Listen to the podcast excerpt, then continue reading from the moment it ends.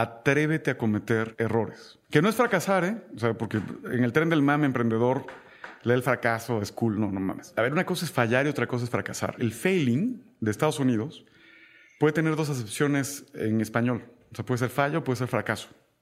El fracaso es terminal. Yo he invertido en cabrones que somos losers, cabrón, que fracasan. Ahora, he invertido en grandes emprendedores que han cometido errores y fallado. En grandes emprendedores. Un buen emprendedor no es el que fracasa, ¿eh? Es el que falla y corrige. Antes de empezar, te recuerdo que todos los lunes que quedan del año puedes ganarte un mes gratis de Insider, la membresía que te da acceso a sesiones en vivo con mis invitados, contenido exclusivo de mucho valor y una comunidad privada de gente que quiere llevar su vida y sus negocios más lejos. Puedes hacer la prueba gratuita de 7 días entrando a dementes.mx, diagonal comunidad, y puedes participar para ganar un mes gratis compartiendo este episodio en tus historias de Instagram con algo que aprendiste del episodio antes de las 11 de la mañana de hoy, lunes que sale el episodio. Mucha suerte.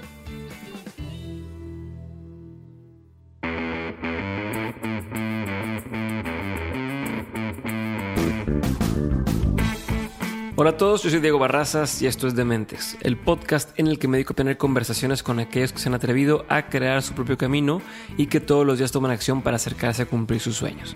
Todo esto lo hago con la intención de desmenuzar sus experiencias, entender su forma de pensar y tratar de encontrar entre su historia los aprendizajes, las herramientas y la inspiración que necesitas tú para tomar decisiones y dar el siguiente paso hacia adelante.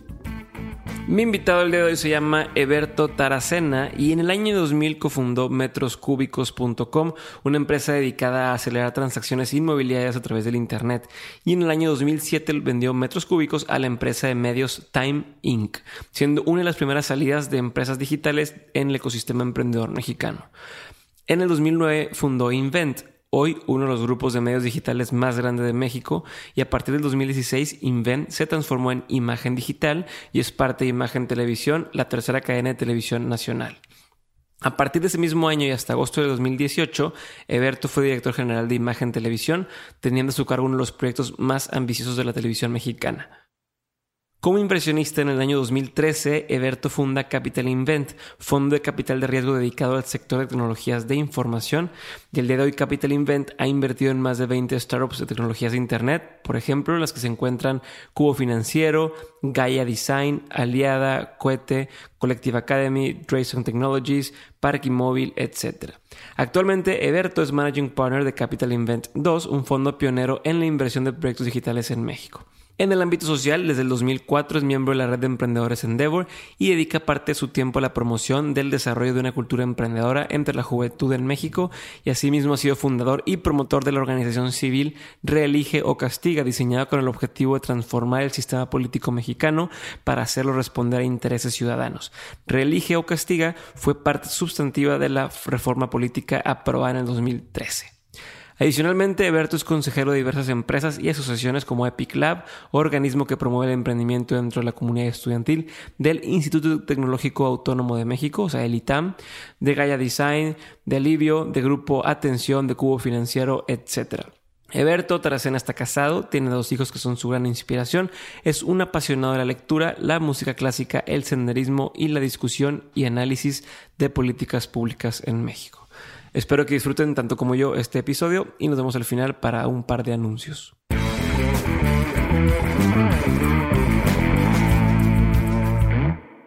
Eberto, muchísimas gracias por estar conmigo el día de hoy. Gracias por tomarte el tiempo. Sé que andamos con la agenda apretada, pero espero que podamos sacar el mayor provecho este ratito que vamos a estar juntos. Gracias. Y quiero empezar con algo que me llama mucho la atención. Tú eres un licenciado en economía de la ITAM. Eh, es una maestría en política pública. Sin embargo, tu primer emprendimiento, bueno, es el que yo creo que es tu primer emprendimiento, fue metros cúbicos, que aparentemente no tienen nada que ver uno con lo otro. quisiera que me explicaras cómo llegaste ahí y, por qué crees que fue exitoso. Porque, pues, perdí, por porque mi entender es de los primeros casos de éxito, de exits y de, y de crecimiento de una empresa. Una empresa digital, sí. A ver, es una historia muy compleja. No, no fue mi primer emprendimiento. O sea, digamos, intuitivamente, yo soy tabasqueño. Y en Tabasco siempre hice algunos pequeños proyectos en el sector agropecuario, de manera muy accidental. pero yo no descubría cuál era el hilo conductor que me mantenía vinculado a algo. O sea, al igual que muchos chavos en esa época, eh, y ahora también, pues tú eres una especie de diseño entre lo que tu entorno piensa de ti, lo que tu familia espera de ti y lo que tú eres, ¿no? Y vas produciéndote en el camino, o sea, recibiendo estas influencias multilaterales. Lo que metros cúbicos representó un momento de mi vida fue mucha confusión. O sea, el inicio era porque por estos efectos multilaterales y el desarrollo de ti mismo, se crea una confusión entre lo que los el, conflicto entre lo que esperan los demás y lo que realmente te gusta a ti. Aquello que se ve bien versus, versus, lo que te hace sentirte bien. Y lo que te hace sentirte bien no es una empresa. No es una empresa. No, es un proyecto, que es distinto que una empresa. Y el proyecto consistía en hacer cosas que no existían, transformar un mercado, acercarte a una serie de clientes a los que afectabas positivamente, construir valor, generar valor. O te lo explico, en el año 2000, yo estaba confundidísimo. Y hacía cosas que me gustaban y que parecía que tenían sentido y que creaban valor, pero no necesariamente lo disfrutaba por estas confusiones. Por ejemplo, o sea, como tú decías, mi carrera estaba diseñada para ser economista, maestría en políticas públicas. ¿Dónde crees que me dirigía yo? El deber ser del Leberto del año 2000 era pensar que iba a trabajar en el sector público. Y de repente topas en una empresa de un sector que se llamaba Internet, que en México nadie sabía en esa época para qué diablos sabían las empresas en Internet. Entonces, imagínate qué te dicen tus primos, tus tíos, tu mamá, tu abuela, ¿qué crees que te dicen? Pues este pendejo se veía listo, ¿no? Sí. O sea, pues nos resultó pendejo el niño, ¿no? Tenía mucha promesa, prometía mucho. Prometía, ¿no? Es, y, en esa dinámica, pues tú, tú eres parte del conflicto, ¿no? Y curiosamente, la disyuntiva es, no se siente, o sea, lo siento bien, pero no me veo bien. Y a eso podré sintetizar una buena parte de los conflictos que tiene la gente de los veintitantos años, intentando crear cosas por sí mismo versus el conflicto que desarrolla presentarte de una manera específica ante el entorno. Y bueno, cuando nace metros cúbicos... Eh, porque, porque aparte, perdón, pero no es lo mismo hoy que digas, me quiero dedicar a una compañía en Internet, que a lo mejor te digan, no, pues, ¿qué estás haciendo? Ah, en ese entonces, cuando apenas era algo nuevo, era todavía más radical el... Era infinitamente más radical. Yo tenía un trabajo en consultoría, muy bien pagado, post maestría, y parecería el deber ser haberme, haberme quedado un poco más de tiempo. Se veía muy mal incluso que renunciara antes de cumplir año, un año de, regresar de mi posgrado, salirme antes de cumplir un año de, mi nueva chamba. O sea, se veía mal. Entonces entro y, te diría que la, vida de metros cúbicos tiene dos momentos bien importantes. Su nacimiento, que termina siendo reuniones de amigos, occidental, eh, accidental, viendo la oportunidad, o una oportunidad de traer servicios de Internet a México en un sector específico, que era bienes raíces. Creamos una brecha que creaba valor económico y social, y punto. Es un momento profundamente teórico, oportunístico, etc. Ese momento se sucedió en el año 2000 y la empresa de manera errática va cambiando, va creciendo, se va transformando, intuitivamente la vamos organizando y empieza a generar cierto dinero a partir del año 2002-2003. El nacimiento más relevante de metros cúbicos nace en el 2004, cuando finalmente le construimos una misión. Okay inventen, o sea, perdón, metros cúbicos en una visión, una, misión. Ser el portal inmobiliario, el líder. lo que todo el mundo pone, ¿no? Lo que el mundo puso. O sea, es que son más son visiones, no misiones. Eh, en una reunión de planeación estratégica se empiezan a proponer ideas alrededor de cuál era el futuro de metros cúbicos y me doy cuenta que no había nada que guiara las distintas ideas que se estaban proponiendo. Y, y la reunión se acaba a destiempo, todo el mundo acaba muy frustrado. Y no sé qué se nos prende ahí a los varios colaboradores y a mí. Y nos damos cuenta que lo que nos faltaba era una misión. Algo que rigiera de manera aspiracional el destino de la empresa. Y creamos una misión. La misión en el 2004 fue acelerar transacciones inmobiliarias para acrecentar el patrimonio de los mexicanos comprar una casa o rentar un departamento las decisiones más importantes en la vida de una familia o de una persona promedio. yo te diría que el 80% del patrimonio de un mexicano promedio es su activo de bienes raíces. Sí, sí, sí. ¿Qué pasa si esa transacción la haces transparente, rápida, eh, de manera efectiva? ¿Cuánto valor le agregas a la economía? ¿Cuánta riqueza comienza a compartir en el mundo por hacer algo así? Y el Internet lo permitía. Creamos esa misión y se vuelve nuestra guía eh, para todas las decisiones que, empezamos, que tomábamos. ¿Qué productos hacíamos? ¿Qué productos rezagábamos? ¿Qué áreas de negocios matábamos? ¿Qué áreas de negocios le inyectábamos más dinero? Y la empresa, después de haber crecido de manera errática, empieza a crecer de manera exponencial. Nada más por definir. Nada más por definir y después ejecutar. Claro, pero, pero definir. Pero el principio hace nacer otra empresa. Y esa empresa empieza a crecer al 200% al año, 300% de crecimiento en utilidades, y se empieza a poner profundamente atractiva allá afuera. Cuando yo vendí metros cúbicos en el año 2007, no nada más teníamos un comprador interesado, me llegaron tres llamadas de compradores posiblemente interesados alrededor de esa misma época. Porque la empresa no era solamente un una empresa. Era un proyecto que estaba construyendo una misión.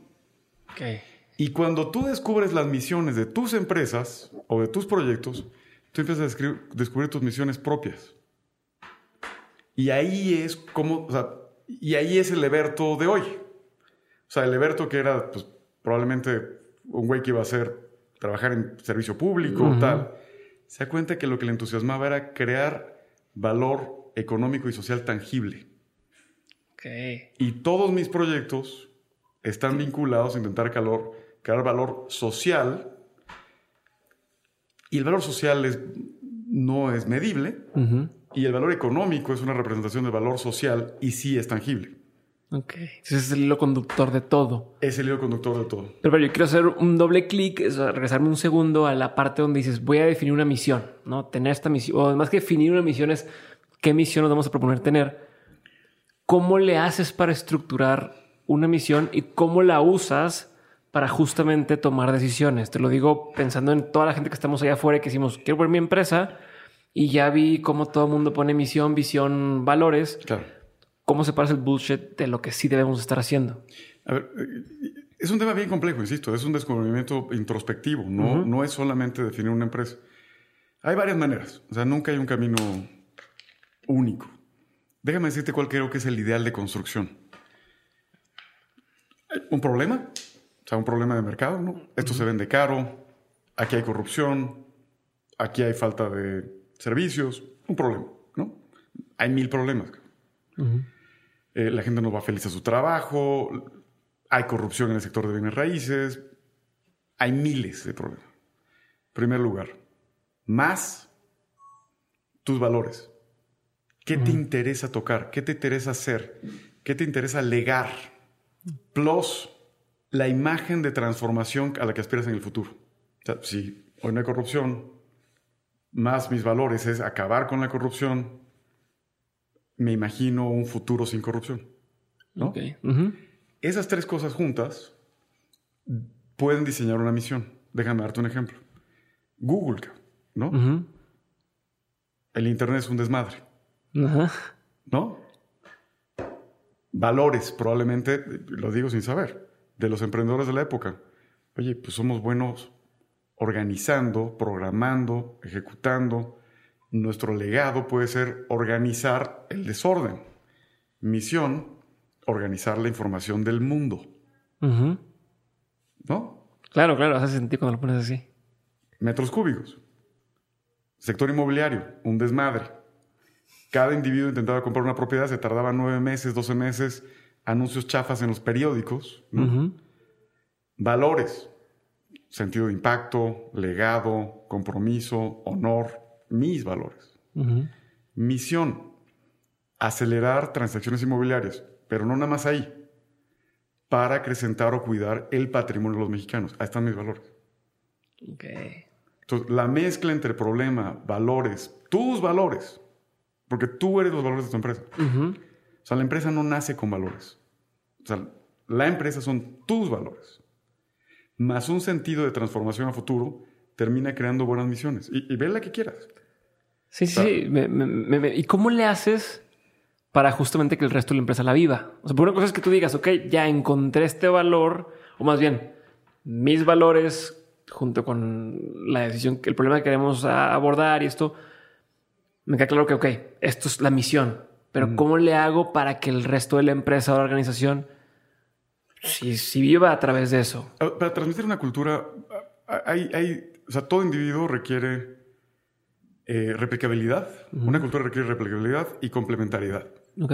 O sea, mis valores más importantes son compromiso, legado, honor, humor, libertad.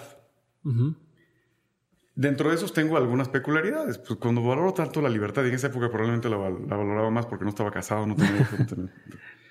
Eh, probablemente no era el tipo más ordenado. ¿No? Apareció el orden, pero no soy el tipo más ordenado. Tampoco soy un desmadre, pero... Entonces, en términos de complementariedad, necesitas gente que traiga lo que no necesariamente tú pones a la mesa. Entonces, muchas veces, pues, trabajé y traje dentro de la empresa individuos que eran analmente más organizados que yo, pero radicalmente más, o sea, no, alguien un poquito más. El otro extremo. El otro extremo. O sea, gente que pues, de repente vivía crisis de ansiedad. en serio, ¿eh? por lo anales que eran, ¿no? Entonces, ahí está la complementariedad. O sea, digamos, ese es un conjunto. Y ahí formas un conjunto de valores, los tuyos y los de los demás. Los valores madre, a pesar de esta rigidez, complementariedad, siguen siendo los míos. Libertad, compromiso, legado, eh, honor e incluso humor. Este, cuando los pones juntos, después se trata de replicabilidad. Complementariedad, ya te dije, replicabilidad es cómo sigues contratando con esos valores. Pues yo no contrataría a alguien, puedo poner un ejemplo tonto, que no compartiera el nivel de honestidad y compromiso que yo tengo. O que su visión del mundo fuese probablemente oportunista, y de corto plazo. O con otro sentido del humor. Eh, exacto, ¿no? Probablemente no, a menos que hubiese complementariedad, insisto. ¿eh? Entonces, ya que lo tienes, todo tu sistema de contratación tiene que girar alrededor de eso. Y se crea una genética en la que no tienes que explicar mucho, se vive. Eso es súper importante lo que estás diciendo y me llama la atención porque yo antes hacía consultoría en temas de recursos humanos y te das cuenta cómo quieren imponer una serie de valores a gente que no fue contratada con esos valores desde el inicio. Entonces ahí están con sus pósters y sus, sí, el código de conducta y los valores y demás, que la gente no los vive y no los compra. Y, me da la atención que dices, el valor pues se vive o este, no tienes que explicarlo. No tienes que explicar. Y, hay veces que puedes inducirlos. hay gente que no tiene necesariamente más tan claro el tema de compromiso. y, y, tu chamba es inspirarlos. O sea, ya después de que viene la replicabilidad, es decir, contrato del sistema, el último sería la reiteración. Complementariedad, replicabilidad y reiteración. Ya que están, repítelos. Apapacha conforme esos valores. Discursea esos valores. O sea, chavos, estamos cambiando a México. No estamos haciendo un pinche proyecto digital. Estás cambiando a México. Oigan, chavos, ustedes hacen bien su chamba aquí porque usted es un ejemplo de su comunidad. Son un ejemplo para su familia. Y la gente lo vive. Se vuelven parte de algo más grande que ellos. Infinitamente más grande que... Y creo que eso en muchas... Es la belleza de ser emprendedor porque tú permites desarrollar los valores dentro de algo y transmitir este orgullo y compromiso dentro de algo, creando un ecosistema, pues sí, basado en tu origen, pero después transformando la vida de su gente, ayudándolos a vivir algo que traen ahí, pero que no necesariamente explotan o promueven de manera cotidiana. A ver, y no sé si tenga que ver con esto o no, pero no, Cubico no era la única empresa que, que existió o que quiso intentar hacerlo como esto. ¿Cuál fue la diferencia entre ustedes y el resto que hizo que a lo mejor Time quisiera comprarlos? pasaron igual varios, varias etapas, una etapa donde hubo muchos competidores y te diría que probablemente nuestro... Ahí sí fue un tema de estrategia comercial. O sea, la diferencia, ¿qué nos diferenció a nosotros? Probablemente fueron varias cosas. Visto desde el punto de vista técnico, creamos una barrera de entrada bien profunda, que apenas la estoy entendiendo, que es, creamos un efecto de red, o sea, un, network effect en nuestra estructura. nosotros no éramos un sitio de clasificados. Nosotros creamos software que vendíamos a inmobiliarias, a brokers, para que entre ellos compartieran negocios. Y esa era la base del negocio. De repente teníamos 5, de repente teníamos 10, de repente teníamos 100. Y cuando llegamos más o menos al número 300, ¡pum! Empezamos a crecer de manera exponencial. La masa se volvió una masa que se empezó a disparar.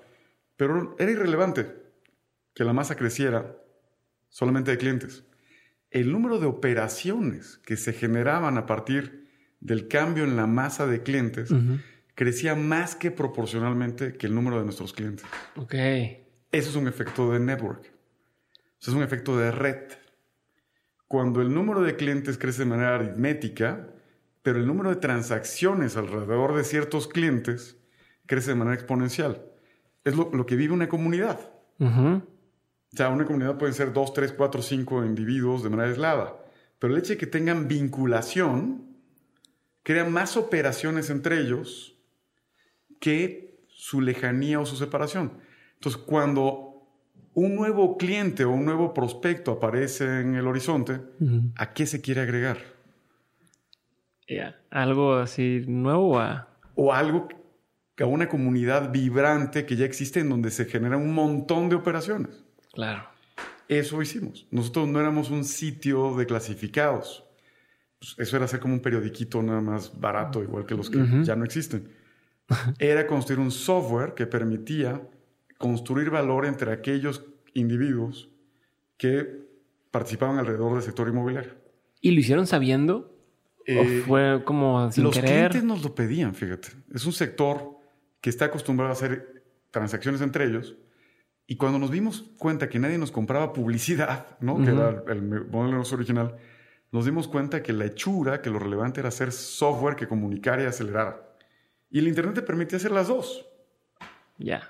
El precio de entrada lo poníamos por el software. El precio incremental lo poníamos por la publicidad. Entonces se volvió un negocio extraordinario, ¿no? Eh, y si alguien quisiera replicar hoy en día el tema del network, o sea, el efecto del network en algún otro tipo de industria, ¿qué tendría que suceder? ¿Se puede replicar? ¿Es algo replicable o, no, no aplica para todo? Hay efectos de network en casi, o sea, hay un montón de cosas. Digo, hay efectos de network que se llaman directos y otros que son indirectos. Es uno de los temas que probablemente más he estudiado últimamente.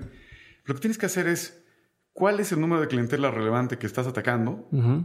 Y después, ¿cómo esa clientela a partir de la cercanía contigo empieza a hacer cosas más allá? de las la cercanía contigo. Déjame darte un ejercicio como tu programa. ¿no? Tu programa es un programa o es una comunidad. O sea, si tu programa es un programa, no tienes network effect. Si tu programa es una comunidad, tienes al menos el proyecto de crear un efecto de red. ¿Qué tendrías que hacer? Júntalos, empédalos, acércalos, convive, firma, haces reuniones abiertas, reuniones cerradas, días de análisis de la charla. Entonces, ¿qué va a pasar? Que todos aquellos, en vez de ser oyentes, se vuelven participantes, activos, que empiezan a cruzar una más información contigo. Empiezan a cruzar información entre ellos. Y ahí está el efecto de red. ¿Qué es lo que no tienen los periódicos? Que no tiene. Y que no, tienen medios digitales. O sea, o sea, no es igual pensar un proyecto de media pensado como una... Yo y mi auditorio, si ves los programas de radio, por ejemplo, más interesantes que existen, son aquellos en donde se crea sentido de comunidad. Me gusta. Y esto me lleva a entrar, justo ahorita me estás haciendo como la entrada perfecta, el pase para hablar de cómo brincas de hacer una página de internet o un software en, digital, que es metros cúbicos y que se vendió, a brincar a crear invent y crear o, o involucrarte en lo que es hoy imagen. Ya, no estoy en imagen. O sea, mi carrera en imagen fue muy rápida. Bueno, fueron siete años en imagen. No tan rápida, pero. Fueron Invent, que era un grupo de medios digitales. Ajá. Grupo de medios digitales. ¿Qué significa eso? Eh, Ponnos así como en... Ah, distintas marcas, sitios o que creaban una comunidad alrededor de un tema. Entonces tenemos una comunidad de salud, una comunidad femenina de chavas, una comunidad de ejercicio, una comunidad de cultura, una, etcétera, etcétera. Con diferentes medios. Con diferentes marcas. Entonces, era un online, o sea, un grupo de medios digitales. ¿no? Si fuera revistas, como se aglomeraran distintas revistas, nada más que intentando crear efectos de comunidad en cada una de ellas. Mi principal inversionista se vuelve Grupo Imagen Multimedia eh, en el año 2011. En el año 2016, el Grupo Imagen iba a lanzar la tercera cadena de televisión abierta. Imagen Televisión. Entonces, eh, decidimos y me piden que la marca Invent desaparezca y se vuelva imagen digital. Como un soporte Sí, para darle fuerza o... a toda la idea de imagen. ¿no? Lanzamos, me, me invitan a ser el director de lanzamiento de Imagen Televisión Ok. y me toca lanzar Imagen Televisión. Eh, ¿Sabías algo de eso? O sea, no tenía ni idea. volvemos a lo mismo. Este, empresa de, de, de bienes raíces digital, este, estudiaste política y economía y ahora estabas como invitado a ser director de este medio. Año 2016.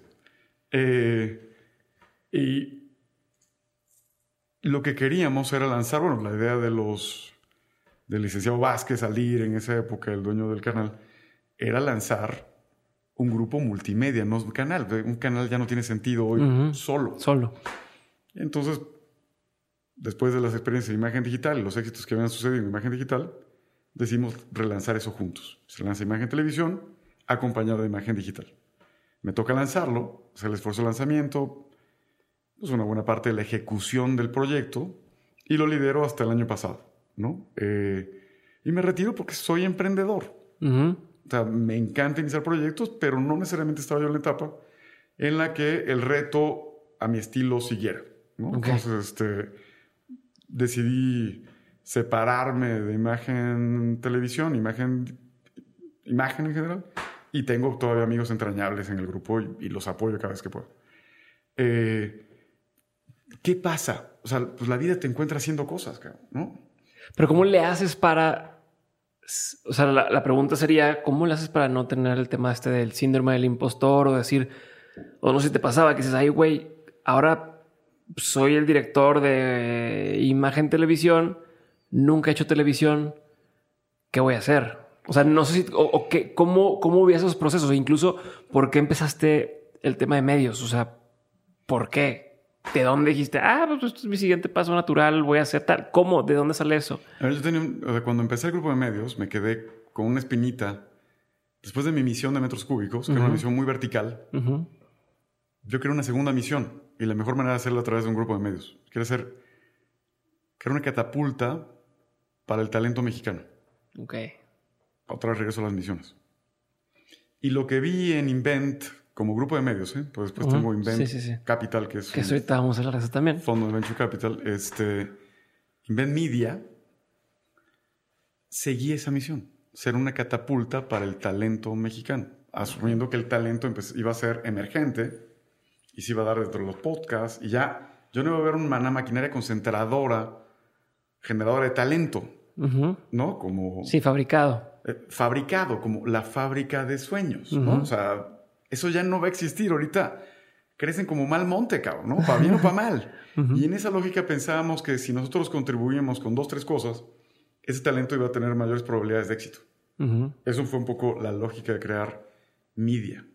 Y el reto pues, era pues, aprender, como siempre. Cuando sale el canal de televisión, pues yo intento transmitir mi misión y mis valores dentro del propio canal. Entonces también era un sentimiento de canalización de talento e intentar ser una catapulta para el talento.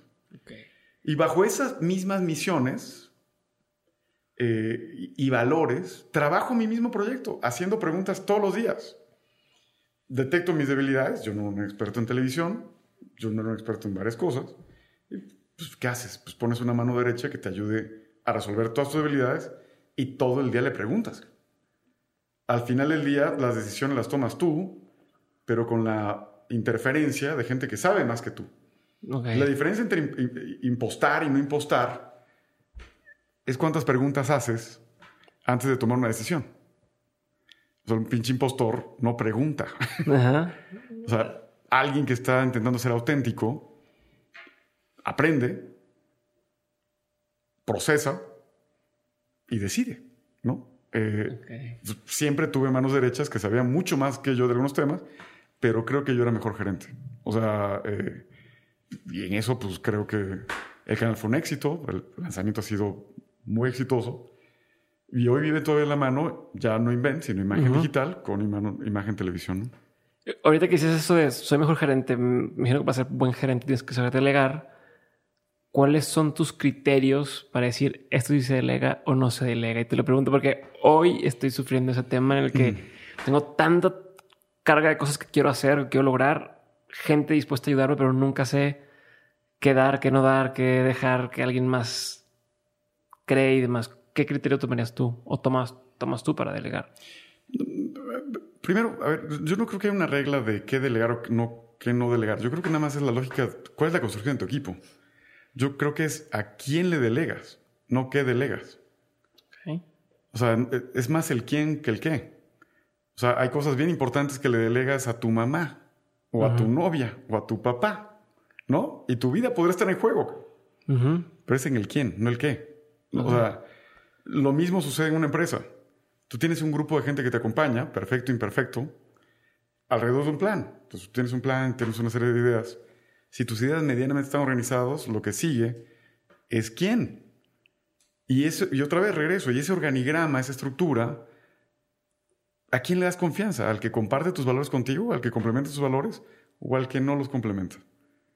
¿No? ¿Al, que conoces y sabes de sus capacidades? ¿O al que desconoces de sus capacidades? Pues, la respuesta es bastante obvia.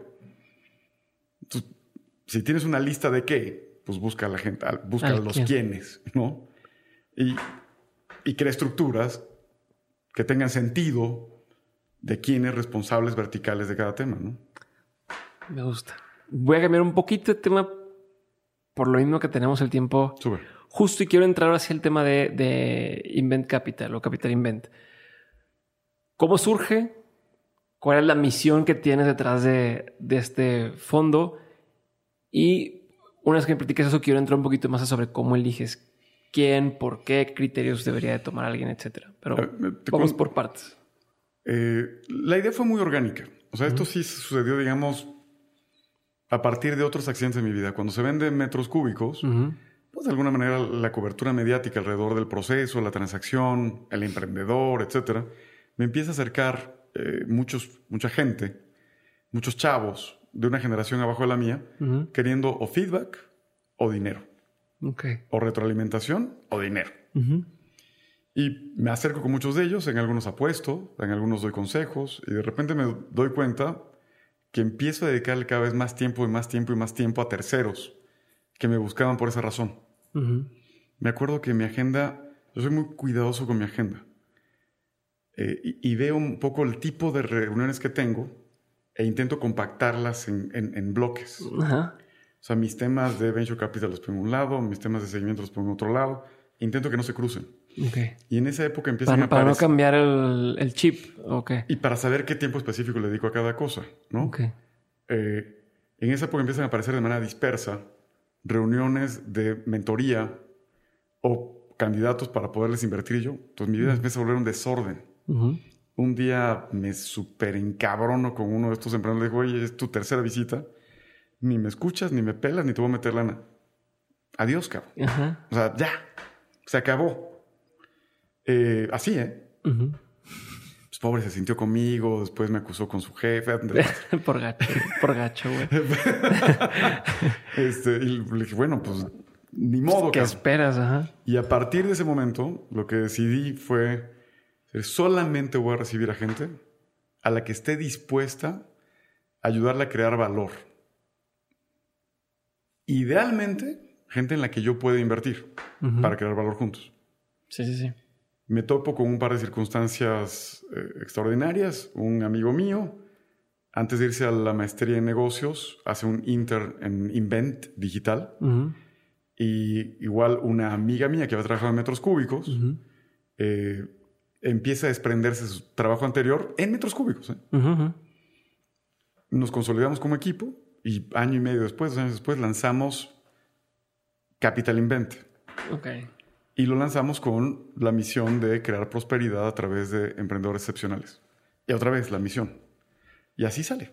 O sea, eh, ¿Y cómo eliges quiénes son estos candidatos a generar o cumplir con esta misión? O sea, ¿cómo de tanta gente que existe, tantos proyectos que existen, cómo decides o cuál sería tu tesis de, de a quién se inviertes y quién, con quién ni te tomas el tiempo?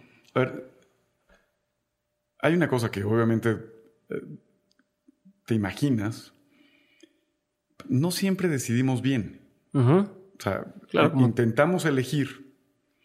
Y, y intentamos elegir bajo una serie de criterios. De las cosas que más nos importan, aunque eso no necesariamente lleva a una decisión acertada, es el tipo de personaje con el que estamos relacionando, qué capacidad tiene de hacer equipo, qué capacidad tiene de liderar un equipo y qué tanto sentido tiene su negocio. Idealmente si el negocio tiene una misión y si tiene una estrategia de crecimiento agresiva. Eso es un poco lo que revisamos. Individuo y el- la característica más importante del individuo es, te diría, followership. O sea, no, no, no, no hay una palabra, no es liderazgo. No, no, no, no. O sea, Como- es como, como la, la capacidad de, de- de generar gente que tiene intención de, de seguirlos, de individuos que, tribus, que otras tribus. animan a crear una tribu, exacto. O sea, el, el nodo principal de una tribu. E- Eso es el individuo o los individuos. Ok. Segundo, no es uno, tiene que ser dos al menos, pues porque al principio la tribu tienen que, nunca es uno.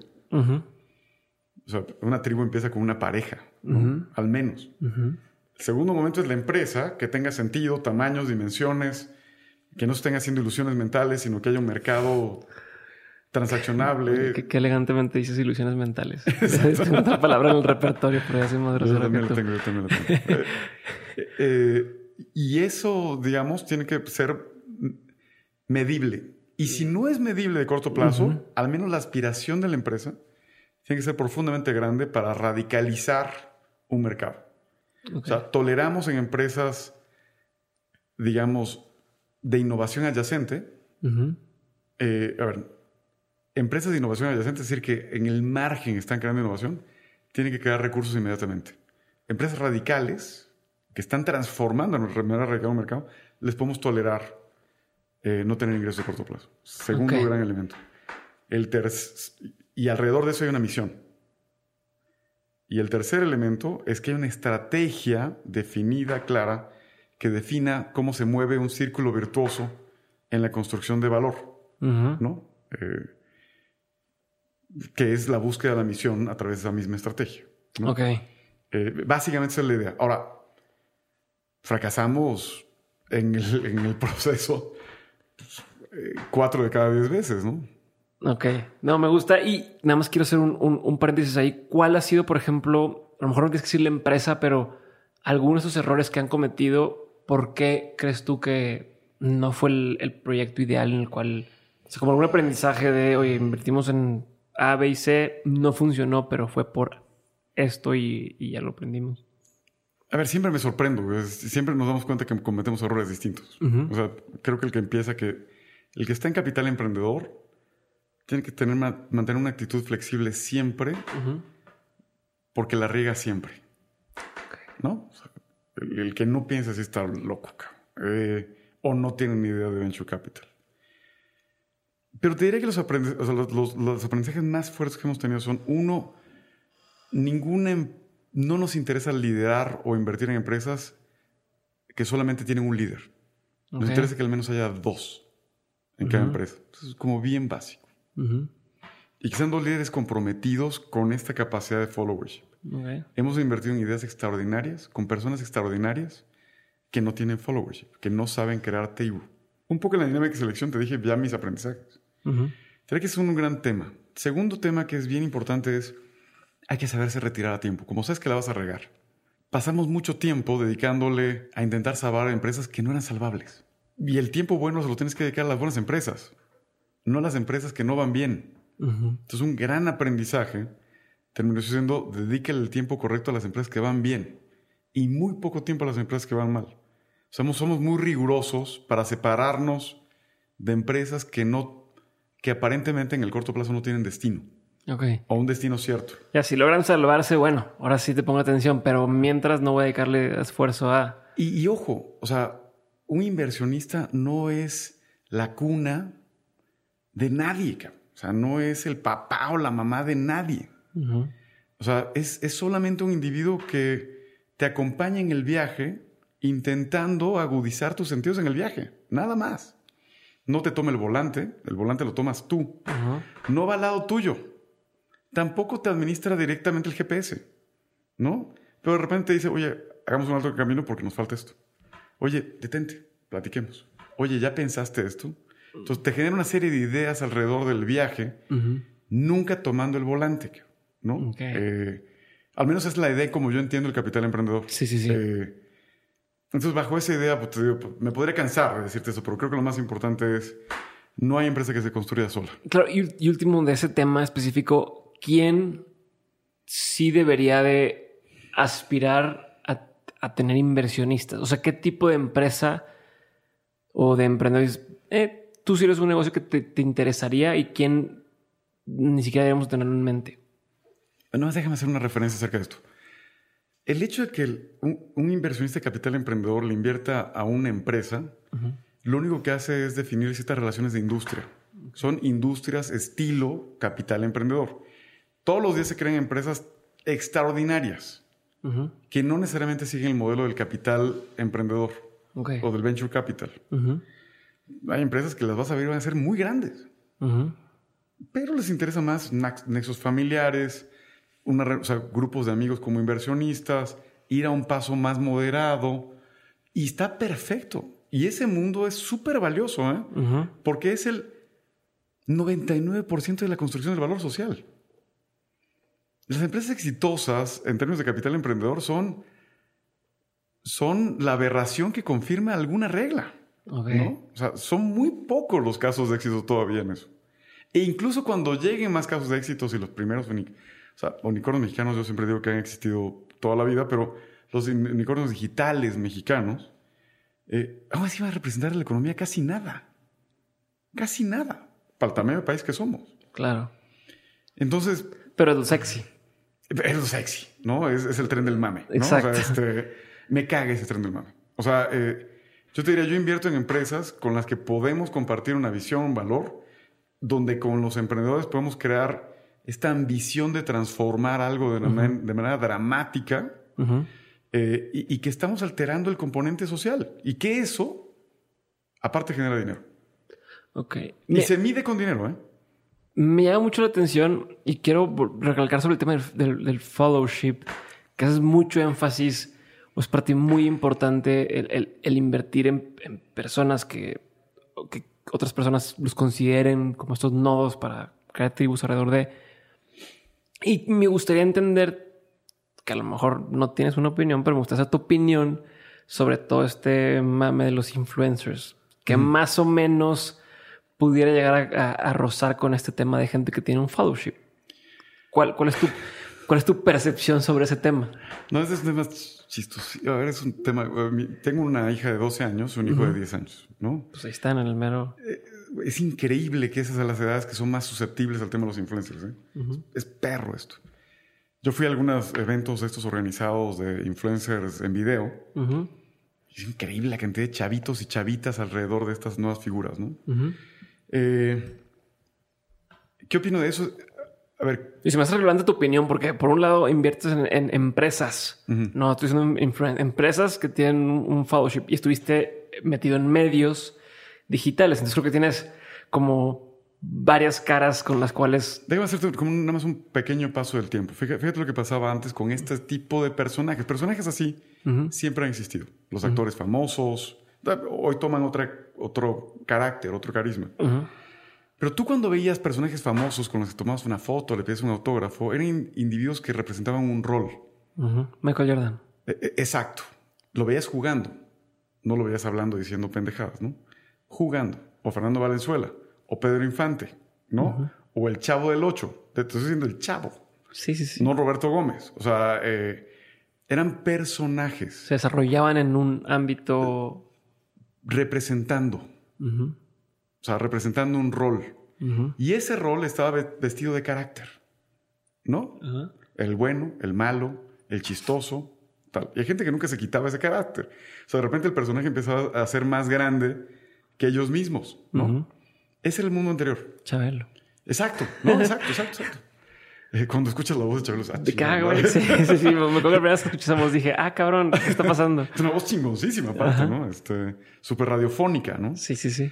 Y es el mundo anterior. ¿Qué sucede ahora?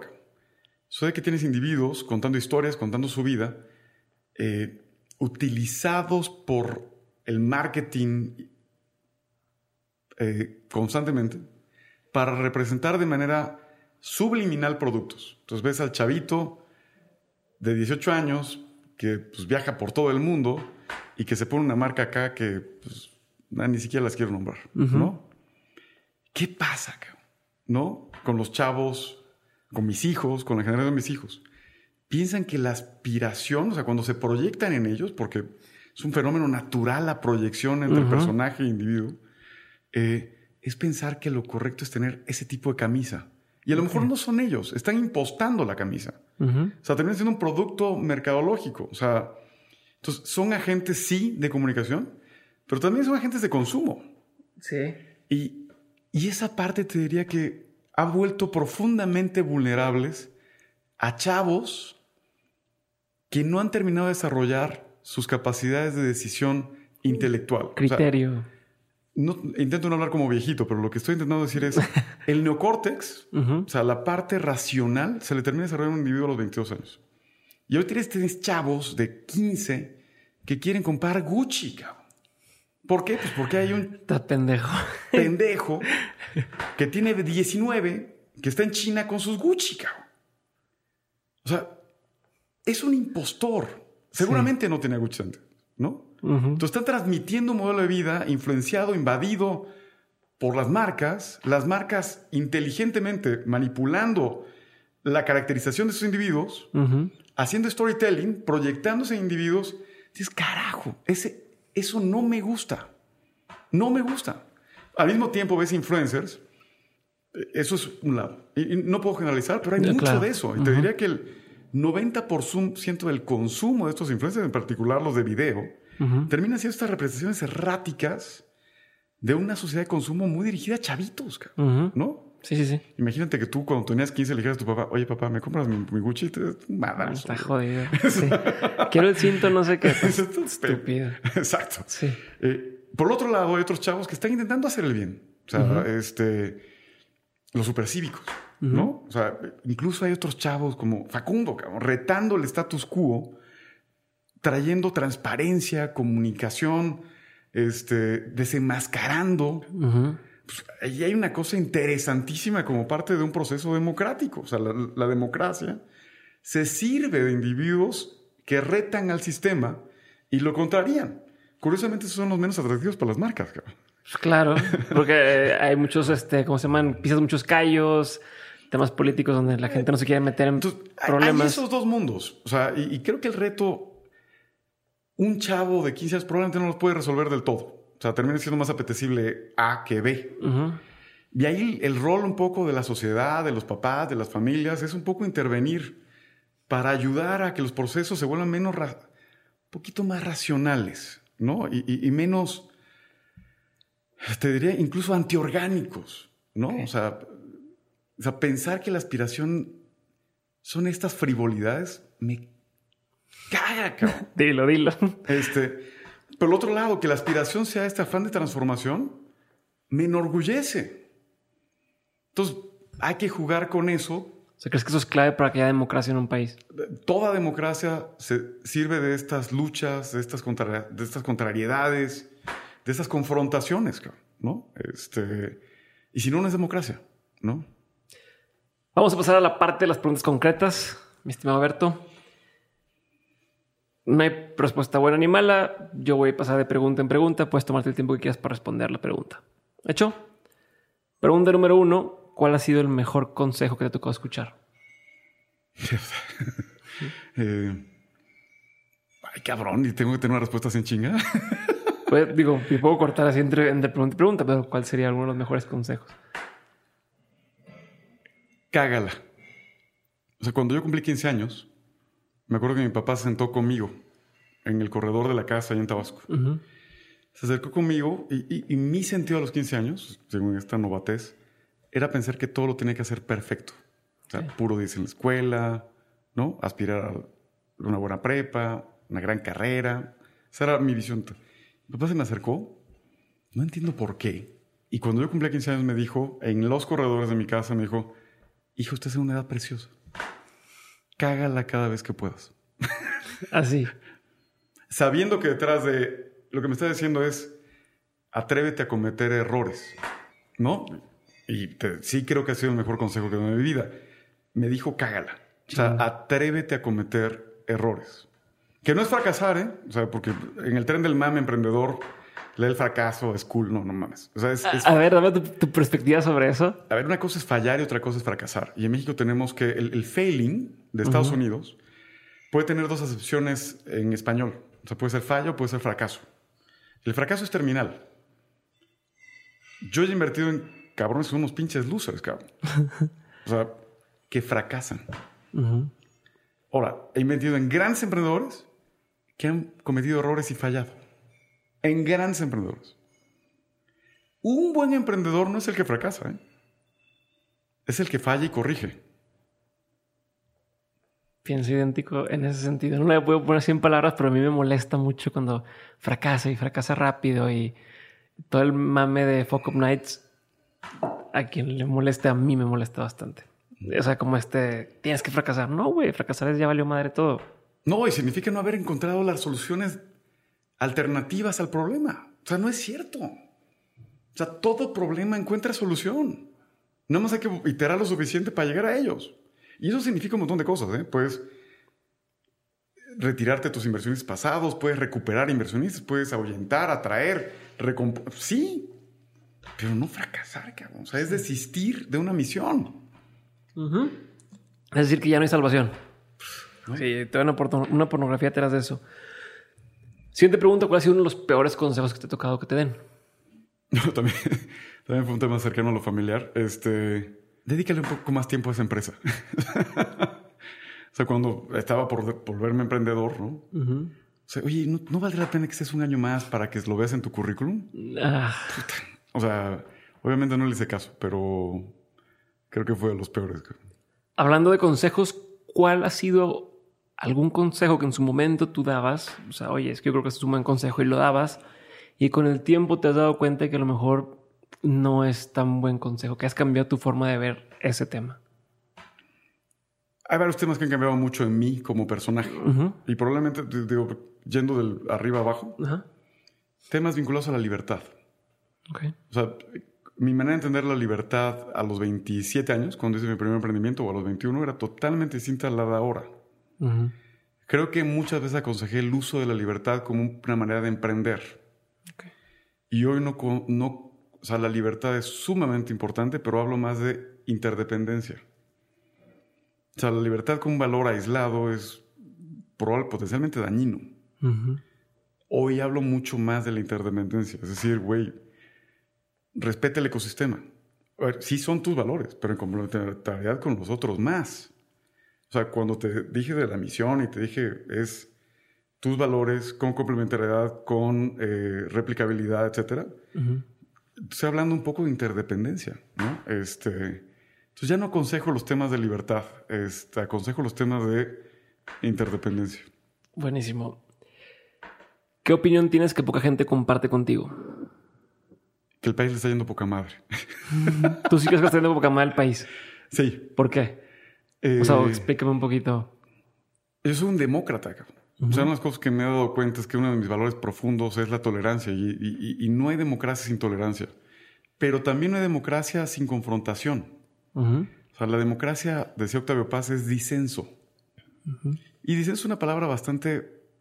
¿Qué chingo significa eso? o sea, te diría es confrontación sin perder el diálogo. Eso es disenso. Es confrontación sin perder el diálogo. O sea, decirte no me gusta, cabrón. decirte, me caga lo que estás haciendo. Oye, yo voy por esto y no me gustas por lo que tú vas. Esa franqueza que a veces polariza, que a veces resulta absurdo, ver a tanta gente lastimada, güey, en, en algunos ecosistemas, ¿no? se me hace que es un gran principio de activar a un país que no conocemos. Es el país de la confrontación democrática. Y esa confrontación tiene que llevarte a pelear por lo que te interesa, no a pensar que papá gobierno te la resuelve. Llámese peje, llámese peña, llámese como se llame, cabrón. Entonces, esta confrontación termina siendo un principio de determinación. Si me confronto es porque hay algo que está lastimado. Y si eso está lastimado, defiéndelo, cabrón. ¿O quién chingados eres? Y eso, en serio, es de las cosas más importantes que nos han pasado como país desde 1929. Cabrón. O sea, el país se construyó dentro del post-revolucionario, el México revolucionario institucional, se construyó a través de eliminar la confrontación y construir complicidad. Y hoy no, hay que disfrutar que nos estamos confrontando, hay que disfrutar que no estamos de acuerdo, hay que disfrutar y reírnos de que hay fifís y chairos. O sea, no es deseable estos antagonismos pendejos, pero veámoslos como un proceso de construcción, no como un proceso determinista. Ok. O sea, esos adjetivos no van a estar ahí para toda la vida. Se van a empezar a desvanecer. Pero el que se sintió lastimado, que haga algo, cabrón. El que se sintió impulsado, que haga algo. O sea, es un principio de descastración. ¿No? Sí, sí, sí. o sea, creo que ese sentido de confrontación debería rescatar al emprendedor que todos traemos dentro y, y volverlo activo en la búsqueda y la promoción activa de tus intereses. ¿Qué es algo que la gente no sabe de ti y si supiera le sorprendería? Que mi vida como emprendedor comenzó criando vacas. Definitivamente y no. que las primeras... Imagínate, esta historia es chistosísima. Cuando tenía 11 años, en una rifa me gané una vaca. No sé dónde rifan vacas, pero de entrada. En, en Tabasco, en mi pueblo, seguramente por un tema religioso o lo que sea, ¿no? Me regaló mi mamá un ticket y me gané una vaca. Y la acumulación de esas vacas, para no hacerte cuento largo, se volvió mi inversión en dinero en metros cúbicos. Wow. O sea, esa vaca creciste creciendo. Varias vacas, más vacas de las fregadas. Digo, gracias ahí a personas fantásticas que me ayudaron en el proceso, don Carlos Escayola. O sea, gente a la que no le di las gracias suficiente. Ahora cuando veo a su familia siempre les cuento esa historia y les digo, donde esté tu abuelo, ¿no? Eh, no sabes, ¿no? Lo que le agradezco. Eh, eso, mm, ejecutado, desarrollado, cagándola, ¿no? De distintas formas, me permitió hacer mi aportación de capital a metros cúbicos. Seguro nadie lo sabe o poca gente lo sabe. Eh, ¿Qué es algo que te da mucha curiosidad hoy en día? Algo en lo que piensas constantemente. Mm, en conducta, o sea, ¿qué, determina la conducta de los individuos? Creo que es lo que más he estado leyendo últimamente. Es probablemente lo que más me entretiene. O sea, ¿Hay algún estigma social que crees que la sociedad debe superar ya? hay un chingo, cabrón. O sea, en México nos hizo mucho daño Octavio Paz, cabrón. O sea, ¿cómo decir? Al pendejo le hizo mucho daño, ¿no? O sea, porque hizo un ensayo. y Antes hubo un psicoanalista, escritor, ensayista que se llama Samuel Ramos. Ujú. que hizo la psicología al mexicano. Después Octavio Paz lanzó- hizo el laberinto de la soledad. Entonces todo lo leímos y nadie entendió que era un ensayo. Eso era una reflexión poética acerca de ciertas conductas alrededor de lo social, ¿no? Entonces empezamos a evaluar al mexicano con generalidades espantosas.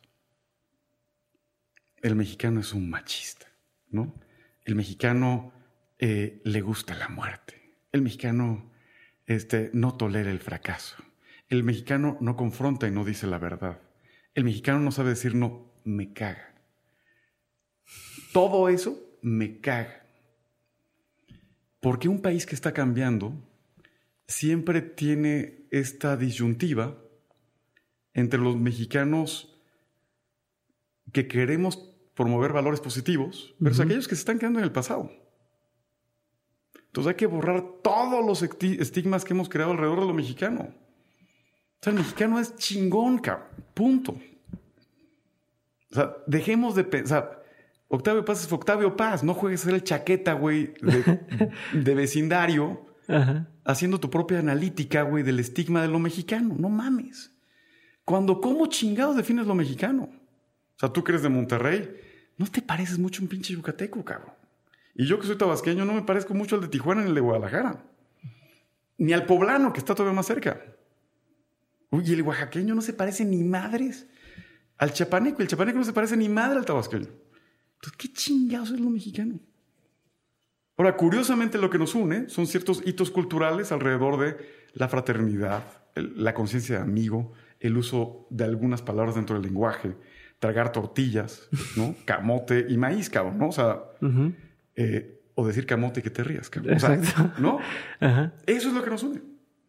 Siendo profundamente distintos, cabrón. Entonces, me caga las estigmatizaciones de lo mexicano. Me caga. O sea, siento que no es, es no darle chance a todo el grupo masivo de cabrones que estamos intentando hacer las cosas bien. Perfecto. Que es algo que la gente tiende a decir. A lo mejor se parece a esto, pero es algo que la gente tiende a decir, una frase, un quote, algo así, que dices es puro bullshit eso. Eh, hay muchas generalizaciones, te diría yo, ¿no? O sea, soy un enemigo del.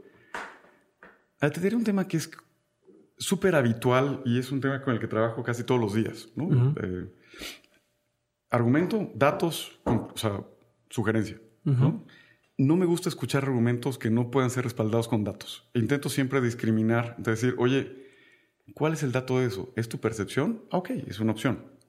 Pero la mía también es válida. Entonces, no me gustan, o sea, que se presenten argumentos sin datos como conclusiones. Ok. O sea, argumentos sin datos son opciones. O sea, argumentos con datos te pueden llevar a conclusiones, inclusive erróneas. ¿No? Antes de pasar a la última pregunta, para respetar tu tiempo, ¿qué sigue? ¿Qué proyectos siguen? Este, ¿Qué viene con, con Invent Capital? ¿Hacia dónde quieres llevar todo esto? Estoy muy emocionado trabajando con, con las empresas afortunadamente más exitosas de nuestro primer portafolio, ¿no? con Collective Academy, que los conoces, con Parque Móvil, con Gaia, con Cubo Financiero. No sabes cómo me emociona trabajar con gente que quiere transformar a México. O sea, eh, y les doy mi tiempo y les doy mi día porque me siento tan parte del proyecto como ellos se sienten. Entonces, les, estoy dedicando mucho tiempo a eso. La segunda, estamos levantando nuestros fondos adicionales. Esperemos que haya un fondo 2 y un fondo 3, que nos permita seguir invirtiendo en estos individuos que quieren generar prosperidad eh, eh, de manera consistente para sus países. No nada más México, también conceptualiza un poco más la idea de la Latinoamérica de, habla hispana, ¿no? Este, no como un argumento de administración de fees o de administración de inversiones, sino más enlazarme con individuos que tienen esta voluntad de transformar eh, la realidad en la que viven. Buenísimo. Y ahora sí voy con mi última pregunta, Alberto, que le hago a todos los invitados del podcast. Y es, de todo lo que has vivido, en lo personal, en lo laboral, en tus distintos proyectos y, empresas, que de hecho me gustó como viste que empezó como un proyecto, no como una empresa, mm. eh, has tenido muchos aprendizajes. De todos esos, ¿cuáles serían tres aprendizajes que quisieras tener siempre presentes y que no se te fueran a olvidar nunca? Te voy a decir una tontería, pero no es tontería. O sea, ¿tú estás casado? ¿Tienes hijos? Sí, tengo un bebé de cinco meses. Bueno, nada te educa más que la paternidad, cabrón. ¿No? Eh, nada.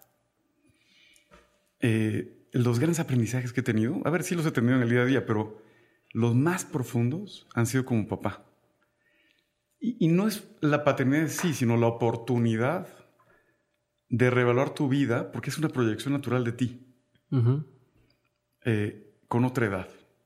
O sea, es, es, no ver a mi hijo, es verme a mí mismo cuando tenía cinco meses, ocho meses, un año, cinco años, diez años. Y verte con compasión, ¿no? Con, con amor, cabrón, ¿no? Este, e ir apoyando, si, si ya no, la mejor manera de educarlo es dándote cuenta de que tienes que evolucionar para darle una mejor versión de ti mismo. Ok. Eh, y, y eso te educa todos los días. O sea, creo que hoy tengo una mayor, digo, no tanta, pero mayor inteligencia emocional porque se las quiero regalar a mis hijos.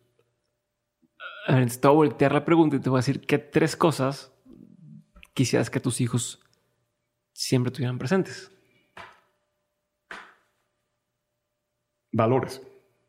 Uno, sencillez. O sea, créeme que las... Es más, tenemos una frase con mis hijos, eh, que de repente la repetimos más, a veces la repetimos, se llaman aeropuntos. Ok. Aeropuntos. Aero significa que ama- amabilidad, respeto, eh, A, E. orden. Me faltó la R, ¿no? La E. Ah, la E, no. Es esfuerzo. Ok. Amabilidad, esfuerzo, respeto, orden. Eh. Y le agregué ahora sencillez, que son los temas que más estoy trabajando, dada la maldita invasión de los influencers chaquetos. Este, amabilidad, respeto, amabilidad, esfuerzo, respeto, orden.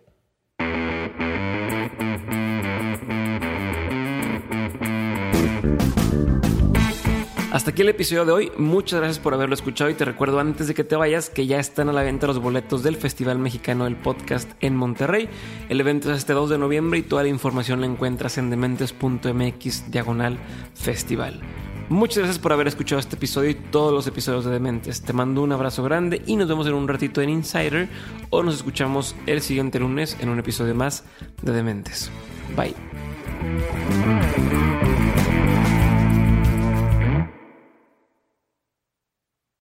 With the Lucky Land slots, you can get lucky just about anywhere.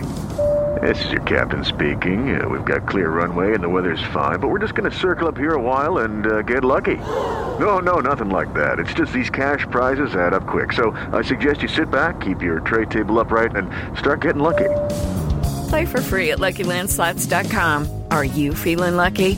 No purchase necessary. Void where prohibited by law. 18 plus terms and conditions apply. See website for details.